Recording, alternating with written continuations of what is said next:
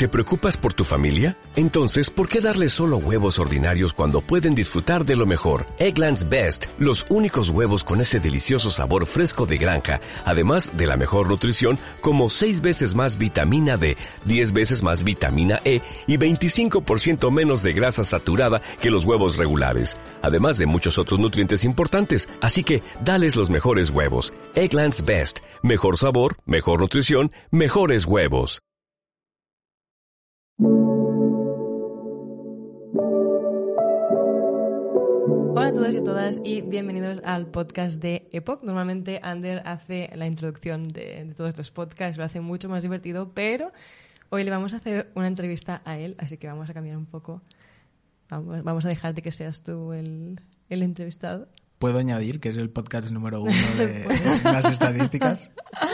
Vale, vale. Ya sabemos que siempre estamos en número uno, no pasa nada. Um, y ya sabéis que tenemos como una serie de, de episodios en el podcast en la que entrevistamos a soñadores. Digo, ya sabéis, como si hubiéramos hecho muchos, pero bueno, hemos bueno, hecho básicamente una. porque tenían que haber visto ya el, sí. el capítulo donde aparecía Carlas Pulido. Sí, que hicimos una a nuestro amigo Puli, que es actor. Y básicamente vamos a estar entrevistando a soñadores, a personas con proyectos y caminos un poquito diferentes y que creemos que pueden aportar de todo. O sea, conocimientos, experiencias, ideas, incluso. Puntos y, de vista. Sí, puntos de vista. Y nada, hoy vamos a hacerle la entrevista a Ander, Anderson Privezchuk. That's me.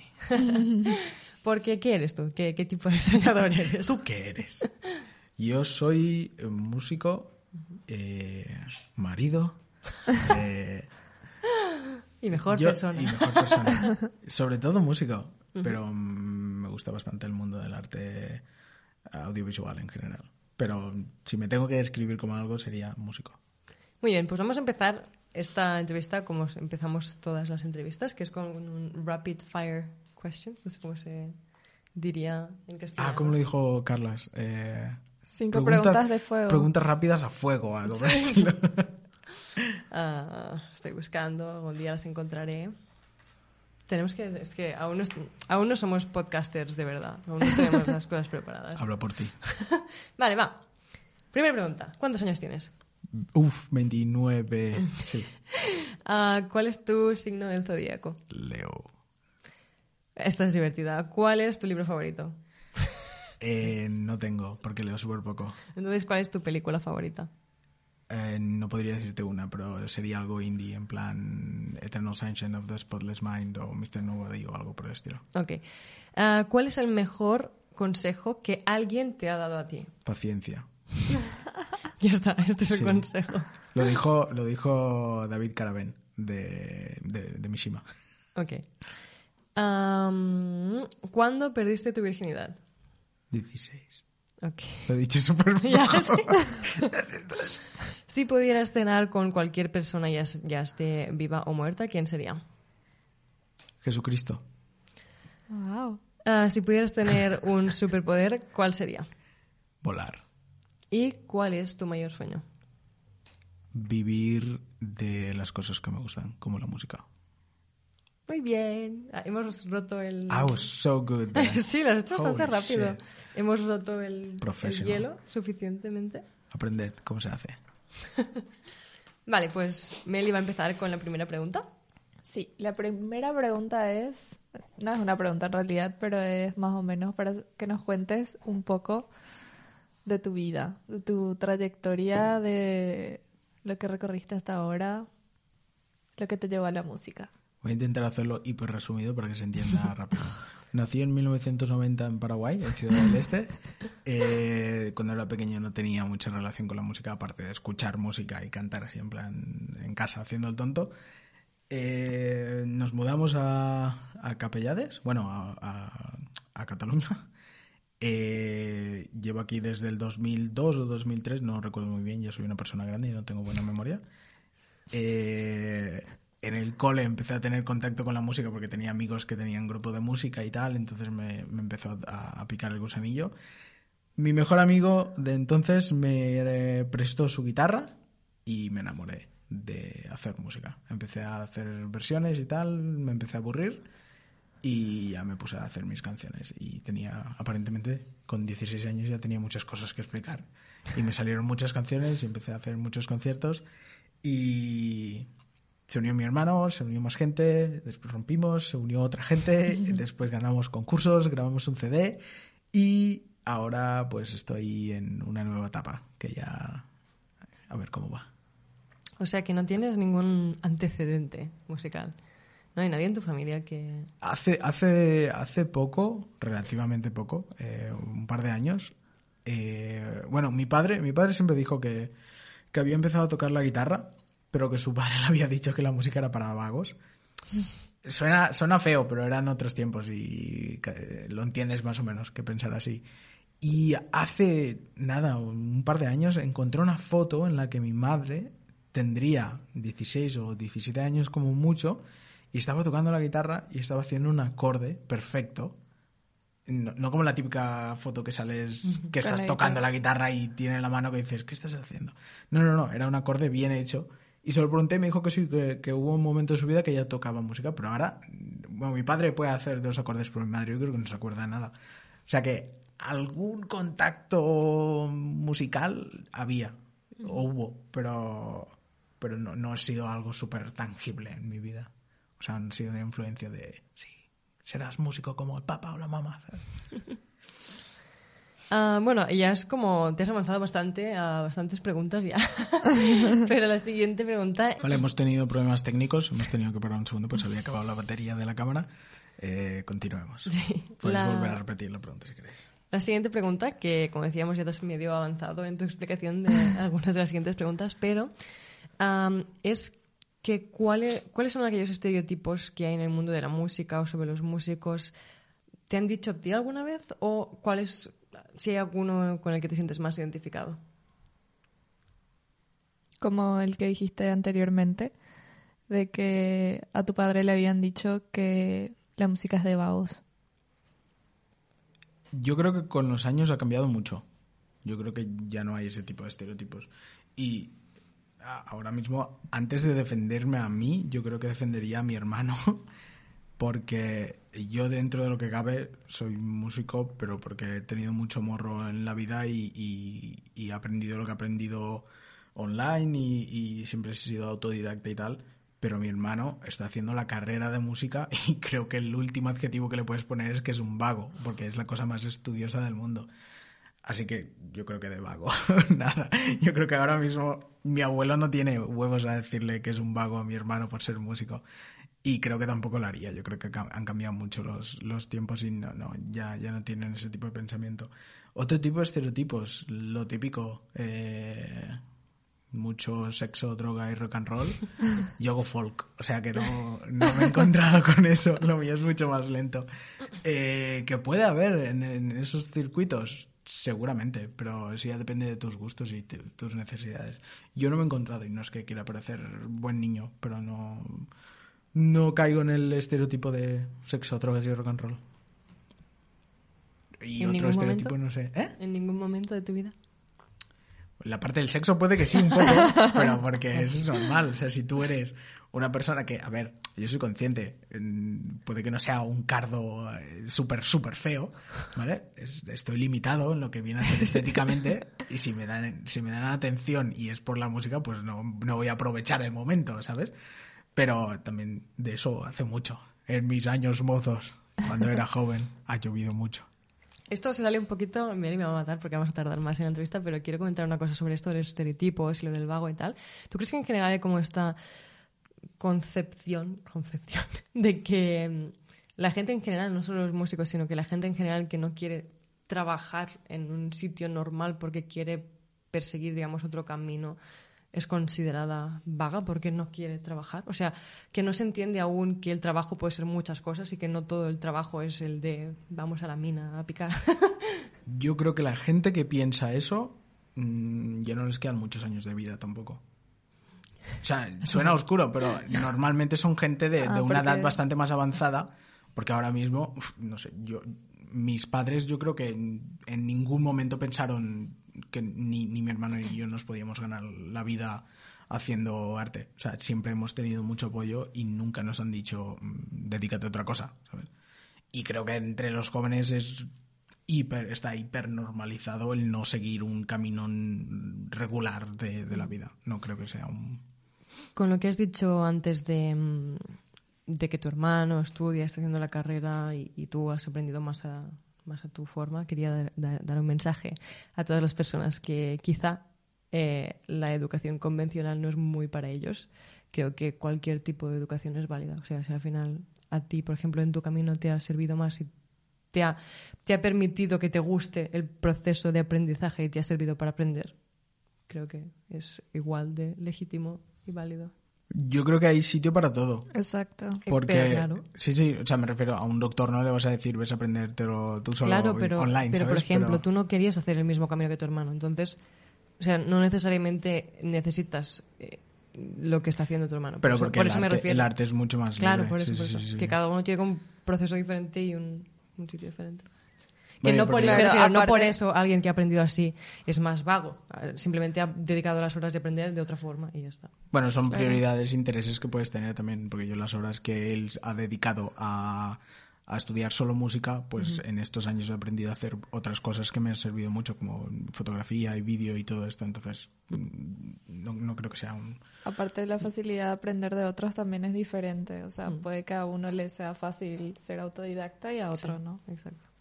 Pero Amelie, déjame ponerte bien el micro, porque si no Ah, me explotas la cabeza. ok. Vale. Para mí estaba igual. No, no, no, estaba muy bajo. Ah, ok. ¿Haces tú la siguiente pregunta? Era esta.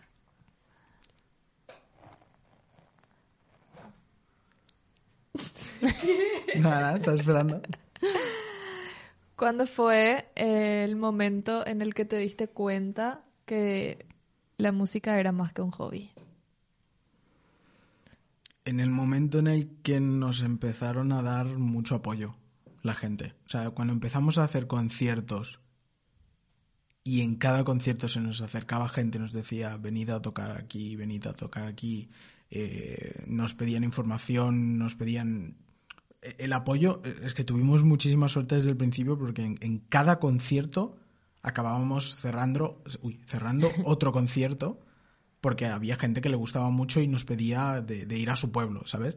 Entiendo. Y creo que en el momento en el que vimos que, que la gente tenía mucho interés, es que yo creo que si no hubiéramos tenido el interés que tuvimos eh, de parte de la gente en ese momento, no hubiera, no hubiera continuado por allí, pues tenía otros planes en la vida. Pero, ¿Qué pero planes? Pues tenía pensado estudiar otras cosas. ¿Qué pensabas estudiar?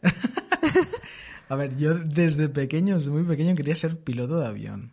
Ah, Y iba para eso. O sea, desde, desde toda la secundaria pensando, quiero hacer esto. Había una cosa muy importante que me tiraba para atrás, que era el, el dinero, porque es, es una, es un estudio muy caro. Y a medio camino ya empezó lo de la música y se- toda la secundaria, bachillerato y todo esto ya estaba bastante perdido del, del camino tradicional, ya estaba muy enfocado en la música. Pero sí, sí, no, no era mi, mi primer objetivo era tu- hasta que la gente nos dijo, tienes que hacer esto.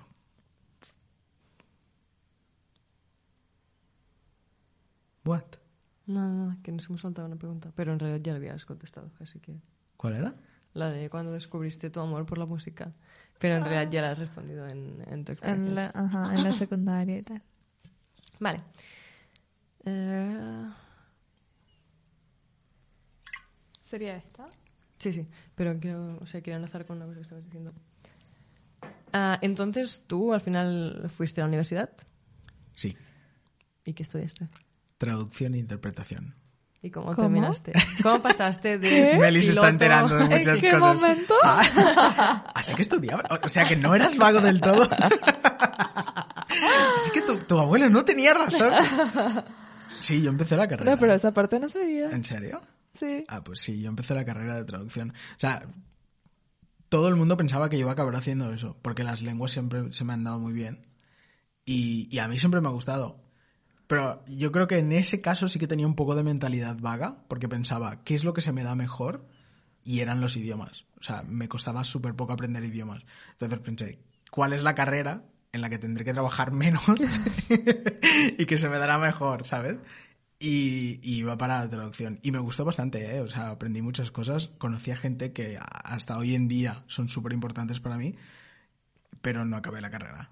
No, mentalmente ya no, no podía. O sea, ¿Cuántos años estuviste? Dos años. Dos. De cuatro. Sí, sí. A la mitad. Dos que son casi uno y medio, porque los últimos meses ya no estaba. Ah, ya no y... O sea, iba, pero iba con la guitarra. O sea, yo Ah. escribí gran parte del disco en la, en la universidad. Con mis compañeros de, de clase ahí al lado. Y me iba a otras universidades para tocar, para subir mi ego y ese tipo de cosas.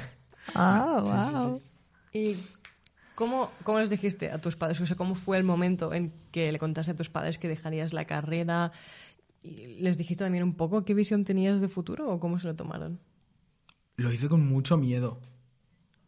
Yo recuerdo que era, eh, igual que, que- le dije a Carlas en, la otra entrevista, era como salir del armario eh, artista, porque recuerdo que estaba muy acojonado, o sea, tenía mucho miedo. Lo cual era súper estúpido, porque mis padres siempre me habían dado apoyo, pero claro,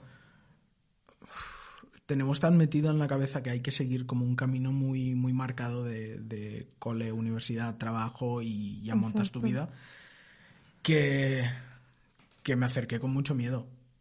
Y ya digo, era súper estúpido porque mis padres nunca me han, me han transmitido miedo a la hora de, de comunicarnos entre nosotros.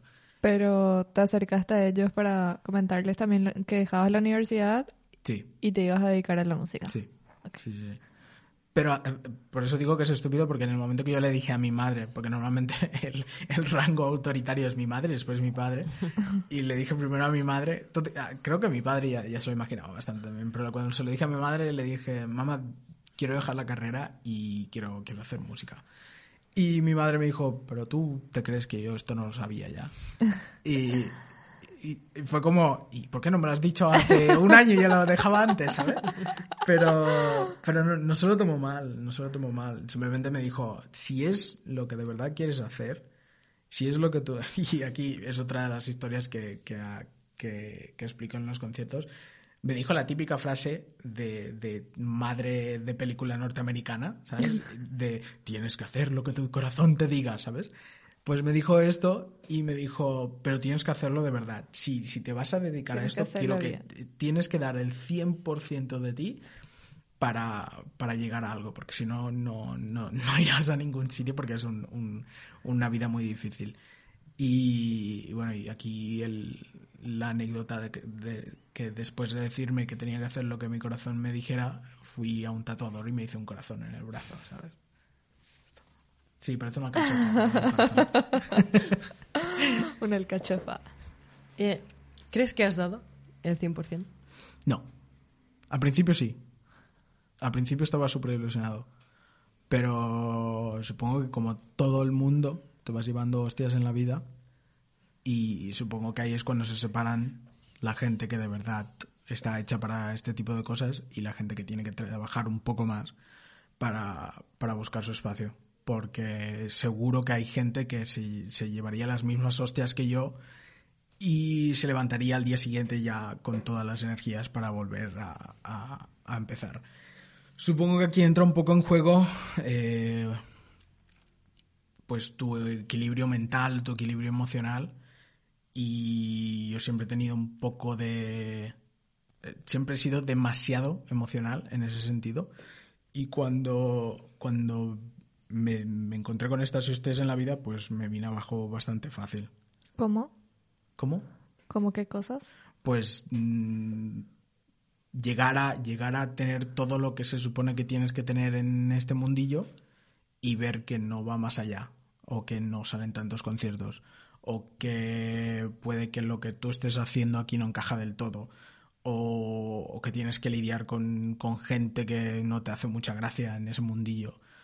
Es que son muchas cosas, que, que necesitas mucho dinero para, para hacer muchas cosas es verdad que hoy en día es mucho más fácil, fácil, entre comillas, eh, producirte tus cosas porque dentro de lo que cabe, los que nos rayamos más con la calidad de, de la música somos los músicos.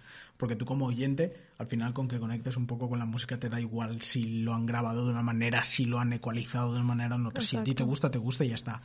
Pero...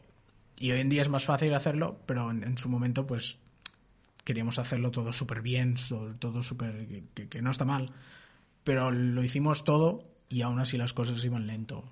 Que seguramente será cosas de la vida de no estabas en el sitio adecuado, en el momento adecuado, y por eso no continúa, no continúa fluyendo, pero, pero sí, sí, cosas de este tipo que, que me llevaron a, a tener como un como una etapa más oscura de autoestima y de, de ganas de tirar adelante el, el proyecto. De motivación. Sí, sí, sí. Y entonces, ¿qué crees que, porque nunca las has perdido del todo, qué crees que te ha mantenido aún a medio gas, pero al final a, a gas? Porque es el, el típico tópico de es no me veo haciendo otra cosa en mi vida. O sea, la idea, solo la idea de estar haciendo otra cosa que no es no es tanto, no es tanto ir a grabar estas cosas, es el, es el sentimiento de estar en un escenario, de subir en un escenario y conectar con la gente com- como hemos tenido la suerte de hacer, porque eh, creo que es, es lo que más me jode a mí y supongo que nos jode a, a los músicos que hemos estado en el grupo y creo que al final acaba jodiendo a la gente que nos sigue también. Y es el hecho de que cuando subimos a un escenario la gente conecta mucho con nosotros, quiere más, vuelve y, y siempre se queda ahí, ¿sabes? Siempre se queda en un... Cuando podíamos ser un 10, siempre se queda en un 8, ¿sabes? Y la gente te pregunta, ¿cómo es? O sea, ¿por qué no, no estáis en todas las radios? Y es como, "Y- yo qué sé, yo, yo qué quieres que te diga. ¿Que, que había nivel y que hay nivel musical, pues seguramente sí, pero son cosas que te vas encontrando y está. Lo que pasa es que tienes que hacer mucho ejercicio mental de, vale, puede que a ti te cueste un poco más, puede que tardes un poco más, pero si es lo que te gusta hacer, aunque no llegues a, al final deseado, pues al menos disfruta del, del camino este. Se está poniendo muy, muy oscurillo el tema, ¿eh? No, yo voy a hacer como ¿Por qué? Una... Bueno, haz, haz la siguiente pregunta y luego... No, porque estamos... se- o sea, no, no lo digo como algo negativo, me refiero que el mood ahora es como... Yo- Oh. no me ves, yo estoy intentando buscarte aquí el... Hombre, las entrevistas que más molan son las que son más intensas. Sí. ¿En cuál? Eh, Esta. Hacer de tu Ah, pasión una hacer de tu carrera. pasión una carrera. Anderson.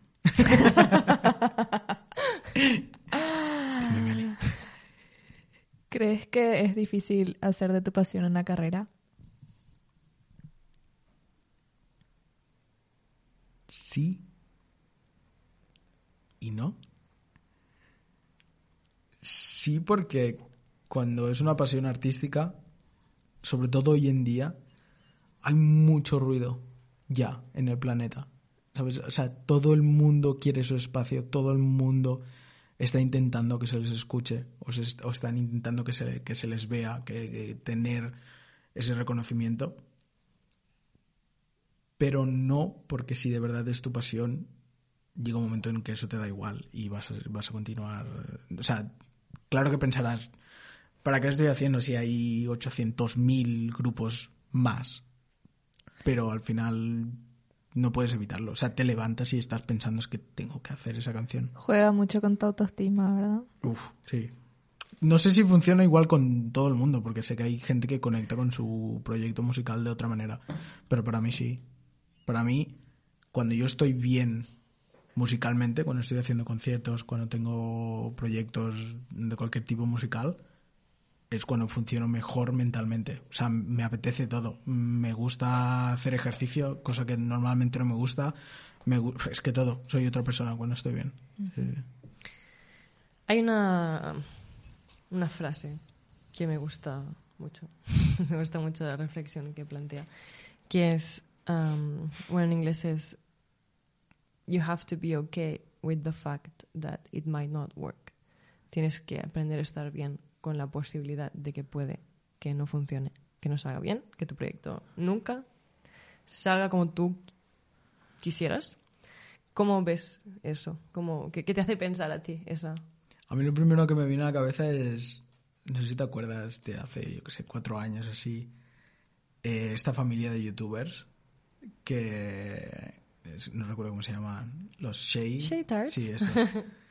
eh, esta gente tuvo un dramote súper super heavy en, en, en, YouTube porque eran como la típica familia perfecta de mm, ¿sabes? Ay, que se marido y mujer sí sí Son sí mormones. Con, son mormones con la familia súper grande y todo es happiness y wow we're super perfect y de repente el tío bebe mucho eh, de- creo que hubo hubo Se filtraron conversaciones súper con una...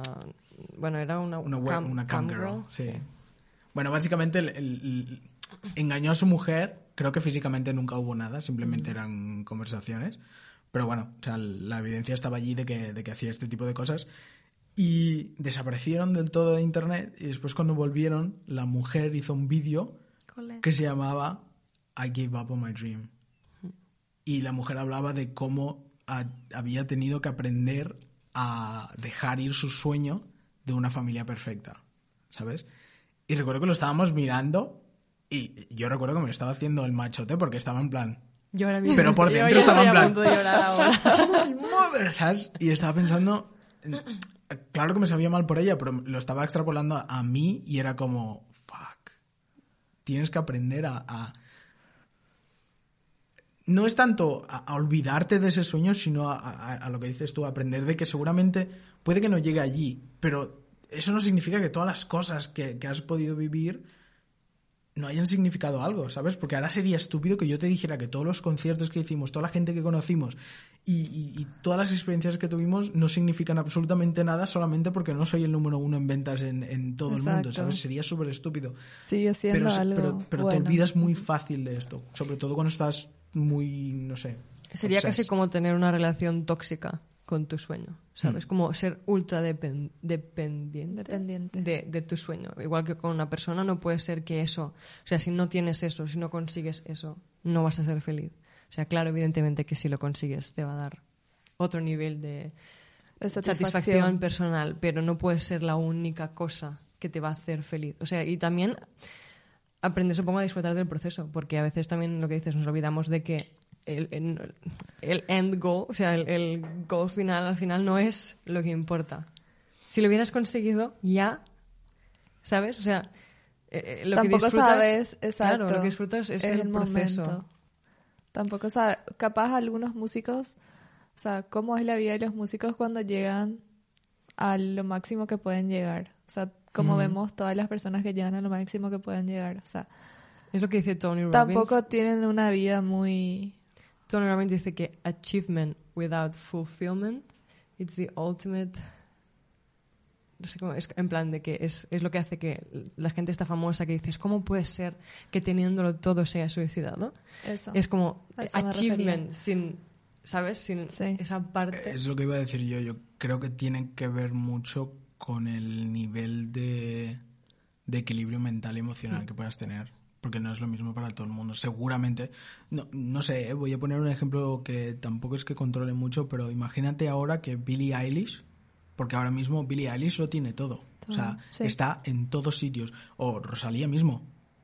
Ahora mismo no, casi, casi no hay una persona en el mundo que no sepa quiénes son estos dos personajes.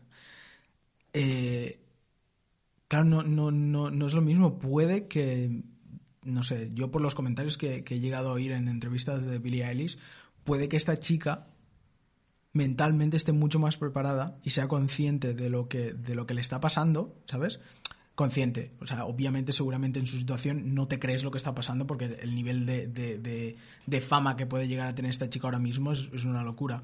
Pero yo creo que si, si ella ha sabido entender mm, los sentimientos o, o el- o o ejercicio mental que tiene que hacer ahora que está allí, lo puede llevar diferente. Pero sí que es verdad que hay otra gente que se puede perder, en plan, yo que sé, Justin Bieber, por poner un, un ejemplo así. Este chico llegó un momento que, que dijo, no quiero saber nada, y se fue. Todo Y tenía tenía, como, creo que 60 conciertos más que hacer, gigantes, y dijo, es que no, no quiero tocar. Por eso me refiero a que, claro, de- dependerá mucho de cómo estés tú mentalmente. Porque casos de gente que se hayan suicidado, eh, Chris Cornell de Audioslave y, y- Ah, no me salta el nombre ahora. O Chester Bennington de Linkin Park. Esta gente, estamos hablando de otro nivel de desequilibrio mental emocional que ya es muy muy heavy. O sea, estamos hablando de presiones y ese tipo de cosas y aquí ya es que ya es otro, es otro tema. Claro, también la presión. Cuando haces algo que te gusta y te empiezan a presionar mucho o a que tenés que cumplir ciertas cosas, sí o sí, ¿cómo se siente? O sea, se me hace que puedes llegar a un, a un tope o algo así en donde nunca más vas a querer a volver, o sea, nunca más vas a querer tocar de nuevo. A mí me pasó con un deporte, por eso digo, o sea, él llamaba, o sea, amaba patinar. Toda mi vida prácticamente patiné. Después empezaba a competir, a competir, a competir y ya era un estrés tan grande que fue como hasta acá llegó. Un día entero me pasé llorando y nunca más volví a tocar mis patines. Es así, digo, no. O sea, no sé. O nos estamos conociendo mucho, Emily. Tú no sabías que lleva a la uni y yo no sabía que tú patinabas. Ah, ¿viste? ¿What? sí. ¿Y ya no has vuelto a patinar? No, nunca más. Vamos a patinar algún día. Barcelona es muy guay para patinar. ¿eh? Sí. Ah, pues podríamos hacerlo un día. Incluso mm, estaba pensando cuando estabas diciendo esto de otros niveles y de Billie Eilish. Billie Eilish mismo hizo un post que decía, echo de menos los conciertos pequeños en los que todo el mundo está engaged, o sea, que, que realmente está allí porque le gusta. Porque supongo que cuando llega ya a estadios tan grandes, tan llenos de gente, no todo el mundo está prestando atención. Bueno, eso lo estuvimos hablando, lo estuvimos Sí. comentando cuando... Porque recuerdo que lo, lo, lo colgó en su Instagram, creo. mm, Colgó un trozo de un vídeo justamente de un concierto que había hecho en Barcelona Sí. y todo el mundo estaba bailando, era súper... O sea, estaban ahí súper conectados porque era una sala pequeña, entre comillas, comparado con lo que está haciendo ahora. Y él la, decía la que lo echaba de menos. todo, ¿Eh? la, la- cogían, o sea, estaban en contacto físico también. Le hicieron eso típico de los conciertos. ¿Sí? Ah, bueno, no lo recuerdo. Yo Recuerdo que estaban saltando mucho y todo el tema. Y ella decía que echaba de menos y, y entonces lo hablamos. Que yo no es que haya hecho nada a su nivel, pero los conciertos más grandes que he hecho han sido los que menos he disfrutado, entre comillas. Porque cuando estás en una sala pequeña o un concierto que, que lo organizas mm, como más en petit comité o en salas pequeñitas donde, donde estamos cerca, la Es energía diferente. que hay es impresionante con la gente. O sea, te, te, te apetece hacer cualquier cosa. Pero cuando estás haciendo un concierto de un festival donde la gente, la mayoría, el 50% ya está borracha, el otro 50% no te conoce y, y le da igual, no está por el tema, ¿sabes? Y después es todo como un poco más frío. No te digo que no me gustaría hacer más, seguramente sí, tienen que haber otros festivales donde conectas mucho más, sobre todo si te conocen y tal. Como el concierto ese grande que hicieron Love Lesbian, la que fuimos, que era en formato teatro. Mm, Había mucha gente, por ejemplo, pero era mucho más. Sí, pero eso también dentro de lo que cabe es pequeño, entre comillas, comparado, o sea, me refiero a Sí, la sí, hora del contacto. sí. Pero sí, sí, o sea, es, es normal que llegues a un momento en el que es- estás haciendo un festival cada día de la semana y todos son del mismo tamaño gigantesco, pues que veas en algún momento que para hacer eso, pues que pongan el play en el CD y ya está, ¿sabes? Porque tampoco es que te estén prestando mucha atención. Pero bueno, son niveles y niveles. Ya estamos llegando a- al final de la entrevista. Solo nos quedan unas cuantas preguntas. La siguiente es interesante, quizá para la- las personas que no hayan, bueno, no, no sean tanto del mundo de la música. Pero ¿cómo es un- tu proceso creativo? O sea, ¿cómo, ¿qué pasos tienes? ¿Cómo sueles hacer las canciones o tus proyectos? Mm, es muy variable, en mi caso. Como he dicho antes, eh, me he encontrado con canciones que, las he escrito en cinco minutos y después tengo canciones que aún, aún no las he acabado y las empecé hace tres años, seguramente. Eh, no sabía escribirlo muy bien. Es como... Como que siempre estoy en mi mundo, pero en ese momento pues lo exteriorizo un poco. O sea, tú más que nadie sabes que estoy callado mucho rato y, y te pone nerviosa que no sabes qué estoy pensando, pues es ese ejercicio de sacarlo fuera, ¿sabes? De todas esas ideas que estoy teniendo, pues intentar plasmarlas. Y, o sea, no tengo como una línea fija de primero escribo esto y después le pongo la música. He hecho de todo. He escrito letras y después las he pasado a melodías. He hecho melodías que empiezo na na na na na y después le pongo la letra. He hecho cosas que han salido todo del tirón. mm, y, y me han salido por diferentes cosas. Por, por, por escucharme un disco, por mirarme una peli, por mirarme una serie, por situaciones de la vida, por gente que he conocido. Eh, cosas que he oído, cosas que me han dicho.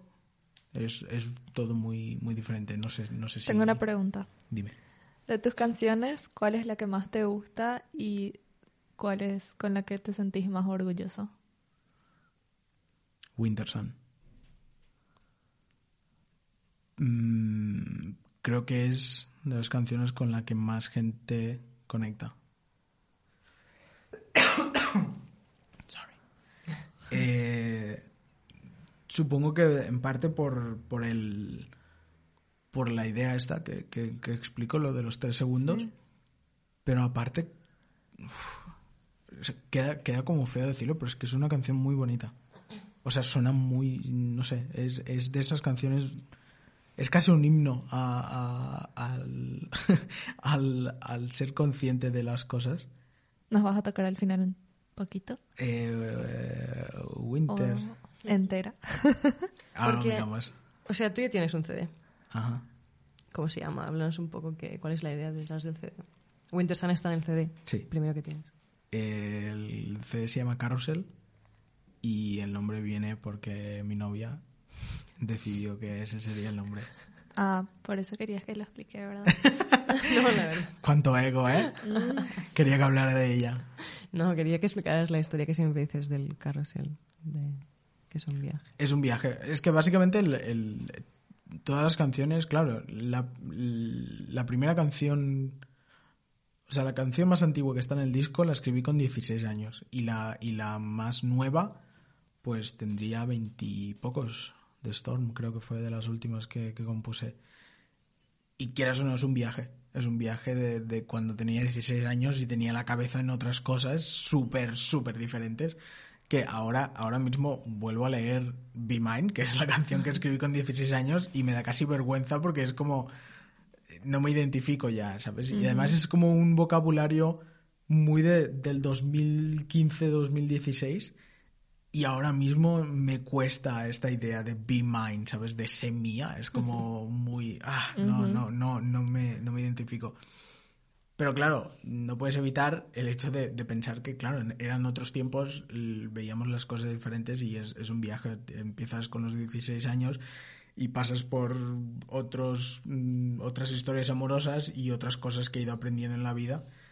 Y, y al final, pues es este, este viaje de subes y bajas y, y vueltas que da la vida. Por eso se llama Carrusel. Por eso y porque Iris me dijo, yo pensaba que se llamaría Carrusel. Y yo pensé, pues tiene todo el sentido del mundo.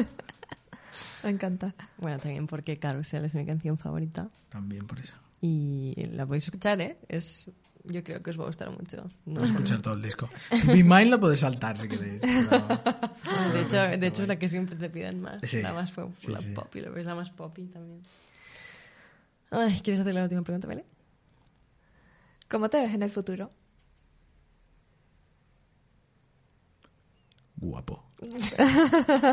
Con el pelo blanco. Ah, espero haberme encontrado más a mí mismo y espero haber dejado de lado las excusas. Tanto las que me monto yo como las que me monta el mundo. Más feliz. O sea, no es que esté triste ahora, pero más, más feliz con, con las cosas que debería estar haciendo. Contento. Y en cuanto a proyectos, ¿este año podemos esperar cosas nuevas? Yo no paro de decirlo a todo el mundo y creo que me estoy metiendo en un fregado aquí, pero cada vez que me dicen algo yo les digo, 2020 es el año en el que, en el que grabo cosas. Está segurísimo, o sea, no puede pasar este año y que no haya entrado a grabar cosas. Es imposible, o sea, no, no, no acepto otra realidad que no sea grabar cosas este año, seguro, segurísimo. Bueno, está bien, ahora tienes toda la, Toda la presión. La, La presión presión. aquí, A ver, la se lo he dicho a todo el mundo, fuck.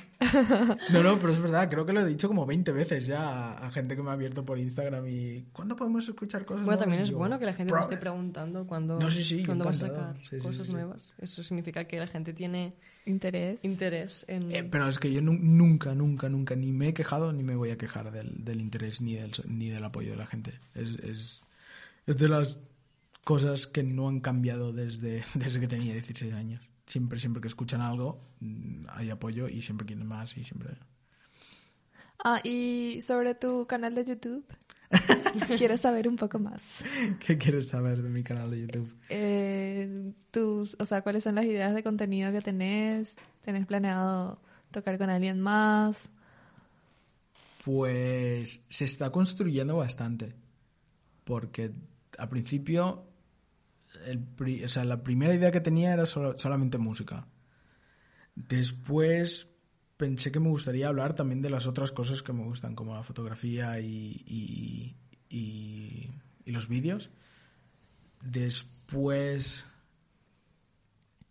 Yo siempre, siempre he tenido un sueño que es hacer cosas con mis amigos soy, soy muy dependiente, entre comillas, de este tipo de cosas porque me gusta compartirlas con gente. O sea, para mí esto que estamos haciendo ahora mismo, this is my fucking life. ¿Sabes? Si yo tuviera que estar aquí solo haciéndolo y fuera mi trabajo, lo, lo haría seguramente, pero, pero prefiero compartirlo con gente, ¿sabes? Como con con la entrevista con Puli. Duró casi dos horas. Porque para mí es vida sentarme a escuchar a la gente y que nos expliquen, ¿sabes?, sus, sus ilusiones y, y sueños y todo esto.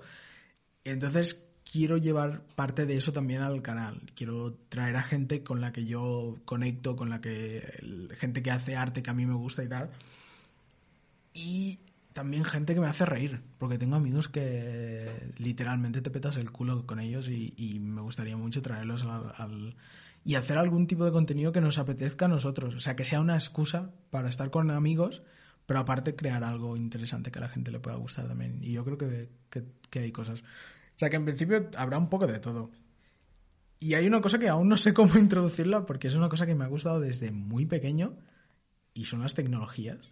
Pero eso aún tengo que estudiar cómo, cómo introducirlo porque es como... Ah, Sobre todo porque muchos son los suscriptores de Iris y están acostumbrados a libros y si yo vengo a hablarles de, de cómo de cómo está evolucionando el mundo Leí- de los smartphones, yo creo que les explota la cabeza. ¿Leíste un comentario que te dejaron sobre el tema de los libros? Dijeron, no sé si eres Sí, le comenté, sí, sí, ¿Sí? sí, sí, sí, le comenté. Es- ¿cuál, cuál es, ¿Cuál era su idea? Decía que, que sí. Bueno, me dice, no sé si eres de leer como Iris, pero. pero podrías escribir una canción o canciones eh, inspiradas en personajes de los libros. Y me pareció súper interesante. Y, y- y estoy pensando en hacerlo. Porque no- eso. Te lo he dicho a ti en algún momento que uno de mis objetivos de 2020 es leer algo. ¿Eso te lo he dicho no? Pues tengo, tengo como la misión de este año me tengo que leer algo. Y el primero, ya sabes que es el de, el de Gema Vadillo. Y está ahí en mi, en mi, Desde el año pasado. Bueno, pero este año, este año 2020. Yo tengo la intención de hacerlo, está ahí el libro. Y, y creo que creo que puede ser bastante interesante, porque todo el mundo dice que es un libro súper raro. O sea, con, Sí. con, con, con- sí, ¿no? Sí. Sí, sí. Es Y creo que me puede dar. Creo que voy a, voy a hacer el ejercicio de intentar sacar algo, ¿sabes? Aparte de, de leer, pues que me sirva de excusa para escribir algo también. Y. Que te sirva de inspiración. Mm, Sí, sí. ¿Qué es lo que más te emociona de este año? Que creo que es el año que hablamos de nuestros proyectos con más seguridad que otros años. Tanto yo solo, como tú sola, como nosotros juntos. Y, y creo que es el año que tenemos más ganas de, de hacerlo. ¿Y como pareja? Salseo. Como pareja. Sí. Eh, yo creo que ir a vivirnos juntos. Pero eso es parte de proyectos de los que hablamos seguro. Porque también le estamos diciendo a todo el mundo, a, a este mediados de año, este pasa. será octubre y aún estaremos en casa de nuestros padres, ¿sabes? Pero Pero también creo que estamos aprendiendo a intentar disfrutar un poco más de... no, me estás diciendo que este año no, ¿no? No, what the fuck? No, pero lo que hablábamos de el, el objetivo final no tiene por qué ser O sea, no podemos estar deprimidos hasta que no nos mudemos, ¿sabes? No, Tenemos que claro, aprender obvio. a estar bien, en- ¿sabes? Bueno, no, no, tampoco, no creo que nos lo estemos tomando así tampoco. Creo no, que yo es- antes sí, pero ahora estoy cambiando. Cuesta cuando estás, cuando llevas tanto tiempo esperando a- algo, cuesta, ¿sabes? Pero bueno, lo que decíamos, el proceso. Yo al menos ahora estoy intentando disfrutar mucho más de- del proceso de todo, de estar aquí en esta oficina Sí, sí. grabando esto. Vale, pues la última pregunta es una que es como ya base de todas nuestras entrevistas, porque está muy relacionada con nuestra filosofía en Epoch. Y es eh, que si crees que tendría algún, alguna especie de impacto positivo o negativo en el mundo si todas las personas siguieran más su propio camino y, dedicaran más, se dedicaran más a sus sueños, digamos. Si realmente hicieran lo que les gusta y aquello que les apasiona en lugar de estar en sitios en los que no, es, no son su lugar o no es un lugar que les hace feliz.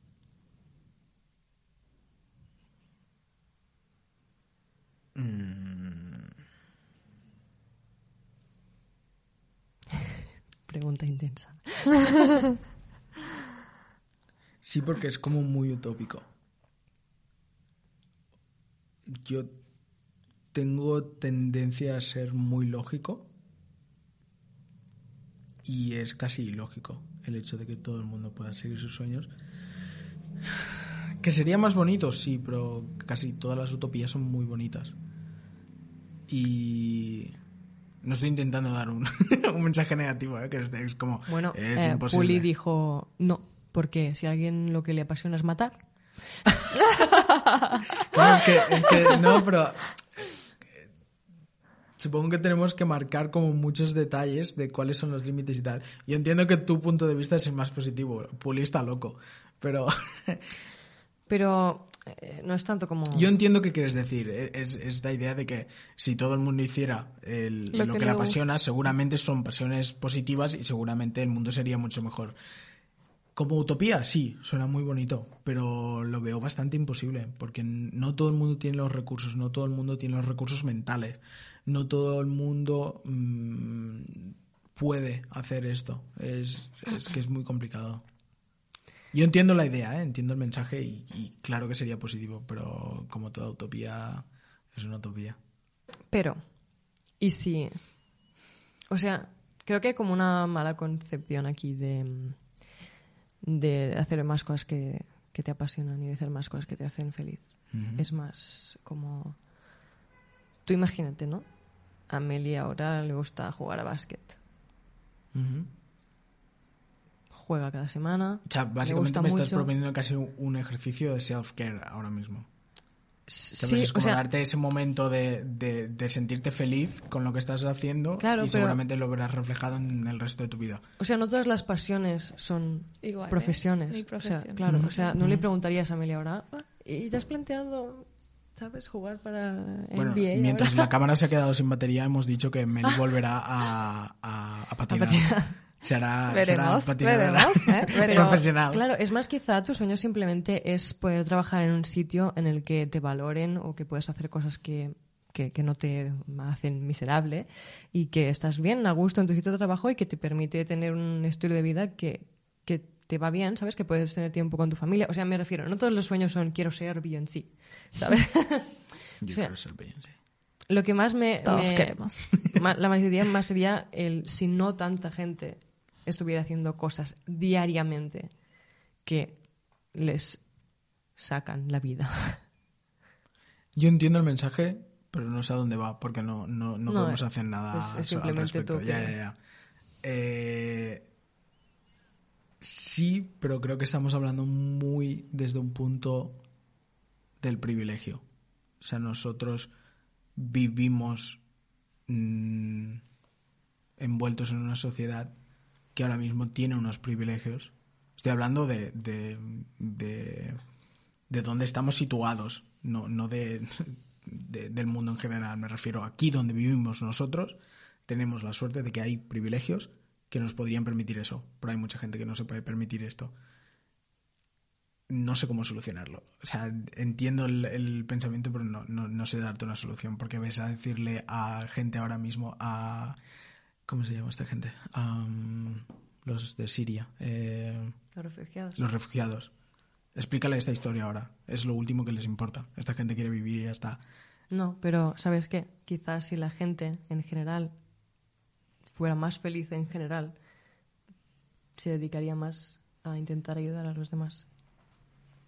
No creo que nadie, o sea, por ejemplo, por ejemplo, ¿eh? para poner el ejemplo más drástico en este caso, que es la gente que está yendo ahí, los grupos de gente que están yendo ahí a palizarlos, dudo mucho que esa gente sea feliz o esté bien Oh, claro, no. mentalmente. Sí, sí, sí. Eh, es más, no es más tanto a todas las personas y a ir a decirle a todas las personas ingenuamente que, ¿sabes? Oh, tú también puedes. No, es el impacto general que habría en el mundo si más personas. Sí, sí, sí, segurísimo que que sería positivo. O sea, es innegable que sería positivo. Pero encontrarás gilipollas en todo el mundo. O sea, es imposible también. No puedes eliminarlos. Oh, sí. Pues bueno, ya hasta aquí hemos terminado la, la entrevista, pero no el episodio, porque ahora Mel y yo nos vamos a ir. Y si te apetece, podrías introducirnos alguna canción. Bueno, la canción que te apetezca, pero si nos quieres dar algún adelanto de lo que sí o sí va a salir este año. Vale. ¿Sí? Nos despedimos y me quedo solo. Sí. Sí. Vale. Pues muchas gracias por escuchar. Esperemos que os haya gustado el capítulo de hoy. Eh, repetimos dónde nos pueden encontrar y qué queremos. Yo, yo, yo, yo creo que tenemos que hacer ya una dinámica. Yo me ocupo de YouTube. Yo digo que yo quiero likes, quiero suscriptores y quiero comentarios en el vídeo. Quiero que la gente, quiero hablar con la gente. Porque no sé si os habéis fijado que yo hablo con la gente en los comentarios de, Sí. de mi YouTube. No es un gracias y ya está. Al menos que me digan, hey, y ya está.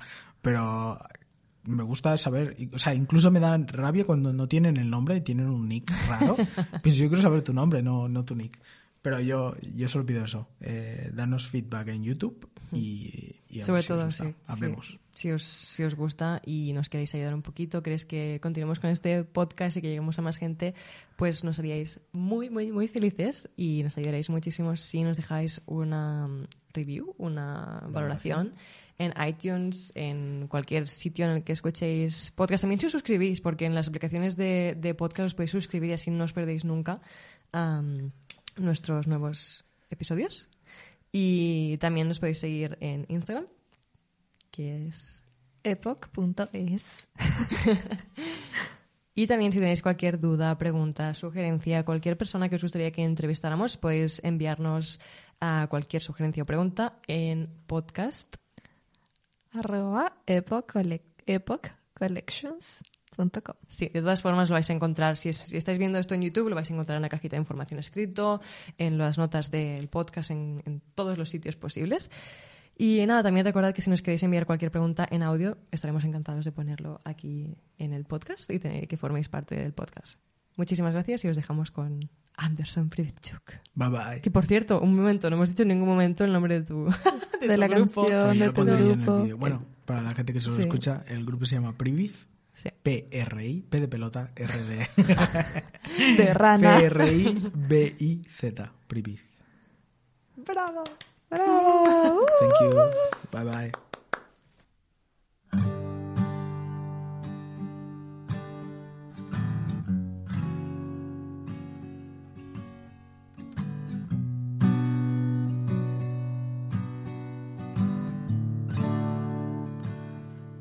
Stay away.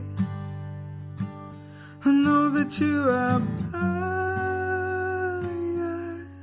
You had a thousand broken hearts under your bed.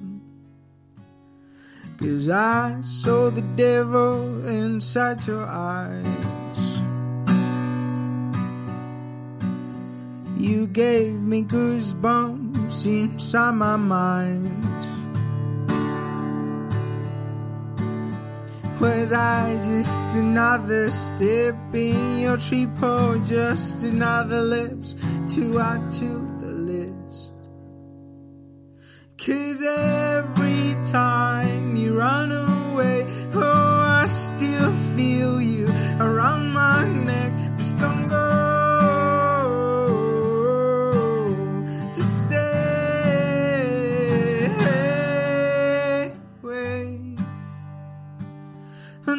you won't change.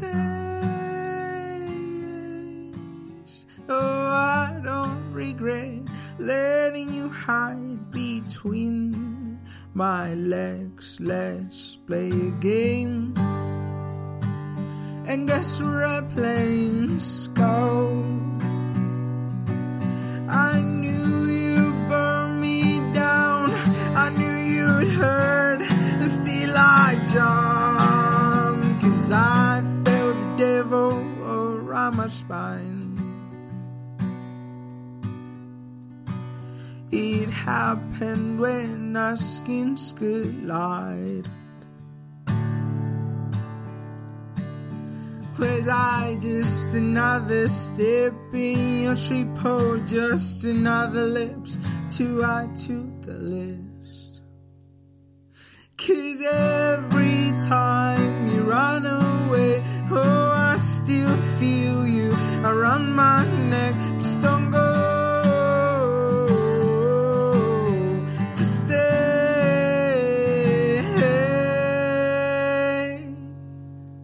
I feel sorry for all the souls that you will steal. I know you've always played with people's hope.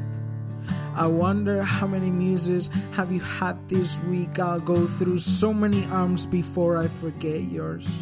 You're the most beautiful and painful scar that I've ever had. I gave you pieces of me and I don't want them back. I'm still asking myself, who hurt you so bad to turn you into the person who murdered love? Cause every time you run away, oh, I still feel around my neck. Just